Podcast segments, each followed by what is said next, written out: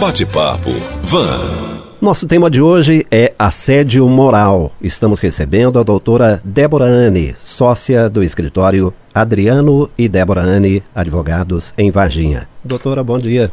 Bom dia, Rodolfo. Prazer bom dia aos ouvintes, obrigada. Doutora, é alguns dados interessantes aqui. Ó. Levantamentos do Instituto de Pesquisa do Risco Comportamental indicam que metade dos profissionais brasileiros pratica ou tolera eh, assédio em seu ambiente de trabalho. Veja que dado preocupante.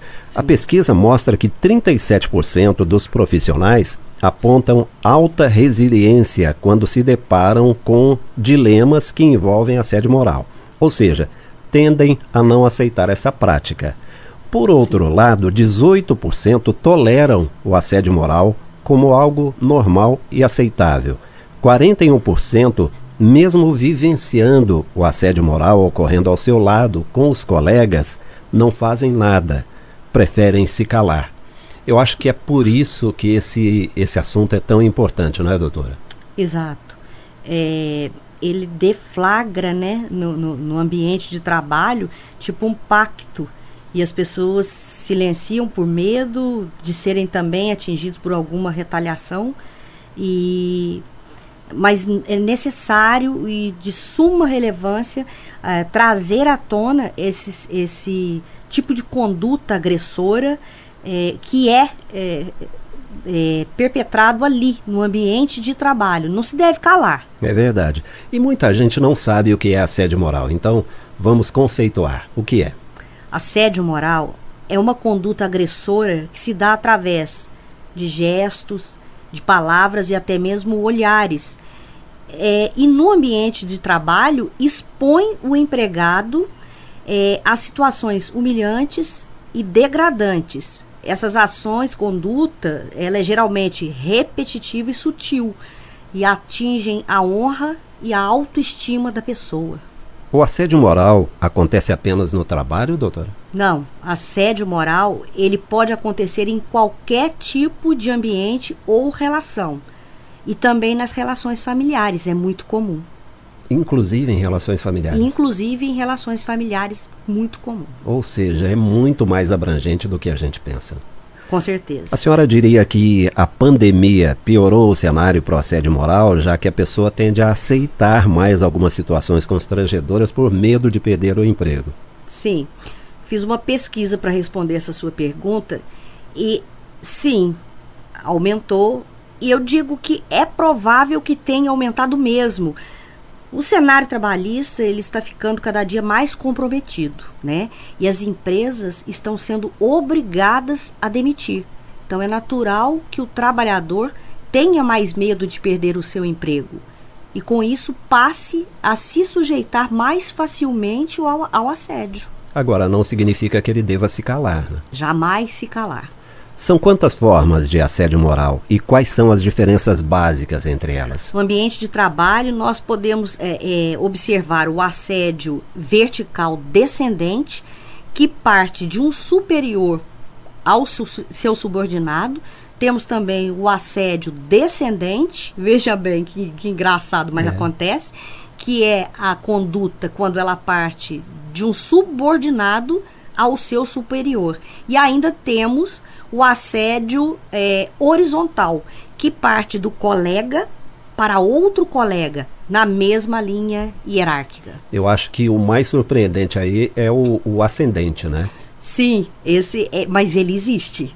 Às vezes é, a gente pode constatar esse tipo de conduta em relações amorosas dentro de empresas, uhum. onde um subordinado ou subordinada ele consegue perpetrar esse assédio e ali obter as suas vantagens. É, o comum é a gente ver do, do superior para o subalterno. Agora, Isso, é o descendente. É, o contrário é bem, bem difícil, né? Mas é, existe. Existe, é. existe. E comum também entre colegas. A, entre colegas também bastante comum por conta da competitividade, competitividade ali no Sim. ambiente de trabalho. Agora, tem como prevenir assédio moral?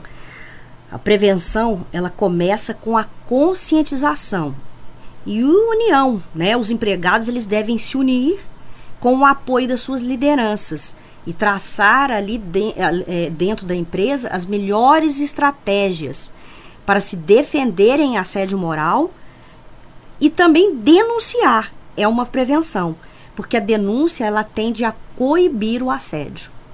E informação, mais uma vez a gente reforça, eu gosto muito de, de dizer isso aqui, informação é sempre o melhor remédio. Mais uma vez ela, ela é, aparece aí como um antídoto muito importante em situações assim, a pessoa saber o que deve fazer. É, a conscientização, ela é base para que você tome, se posicione diante do problema, né? Doutora Débora, o que diz a lei sobre o assediador e o assediado? Não existe ainda a legislação que trate do assédio moral no ambiente de trabalho. E, para isso, nós utilizamos do Código Civil para reparação de dano. É possível comparar assédio moral com bullying? É, sim, uhum. a palavra ela abrange a conduta do assédio moral, sim. sim. Bom, e se apesar de toda a prevenção, a pessoa ainda for vítima, o que ela deve fazer? Bom, se a pessoa se sente vítima de assédio, o melhor que ela pode fazer para se ajudar é o diálogo, é procurar o diálogo franco, expor a sua situação, é, contar para os colegas, dizer como se sente. É, e também denunciar a conduta abusiva aos núcleos competentes dentro e fora da empresa. Agora, sobre a denúncia, tem como a pessoa fazer essa denúncia anonimamente é uma estratégia. O trabalhador que assiste ao assédio, ele pode enviar uma carta a um líder e também para todos os outros colegas da empresa, né, sem se identificar. Mas eu devo também dizer aqui que a denúncia, se ela for anônima, quem fez a denúncia não vai ser chamado para prestar o seu testemunho na situação. E dessa forma fica reduzida a chance de uma apuração mais profunda para a verificação do assédio. E aí fica aquela dúvida para a pessoa, né? Eu sou o elo mais fraco nessa relação.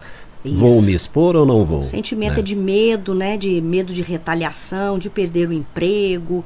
É, é, é, é, é um fantasma ali em é. cima da pessoa. Esse tema é muito interessante, né, doutora? E eu até recomendo, vou tomar a liberdade de recomendar ao nosso ouvinte que acesse um conteúdo sobre esse tema que o escritório Adriano e Débora Anne mantém na, na internet, no YouTube. Tem um canal muito interessante, tem podcast também a respeito, né? Exatamente. Eu fiz um, um vídeo a respeito, é, exatamente pela relevância do tema, é, por conta de ter sido ali, já recebido vários consulentes abordando esse tema, resolvi fazer esse, esse vídeo, está lá, disponível, gratuito.